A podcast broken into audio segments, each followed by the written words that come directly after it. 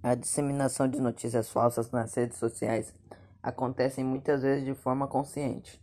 Uma pesquisa realizada pela Universidade de Regina, no Canadá, com 2.500 pessoas dos Estados Unidos, mostra que elas compartilhariam uma notícia apenas por concordar com seu conteúdo.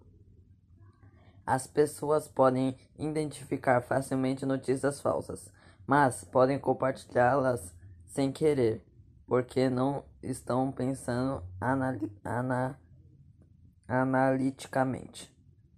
Os pesquisa pesquisadores apresentaram aos participantes imagens reais tiradas das principais notícias e histórias inteiramente falsas.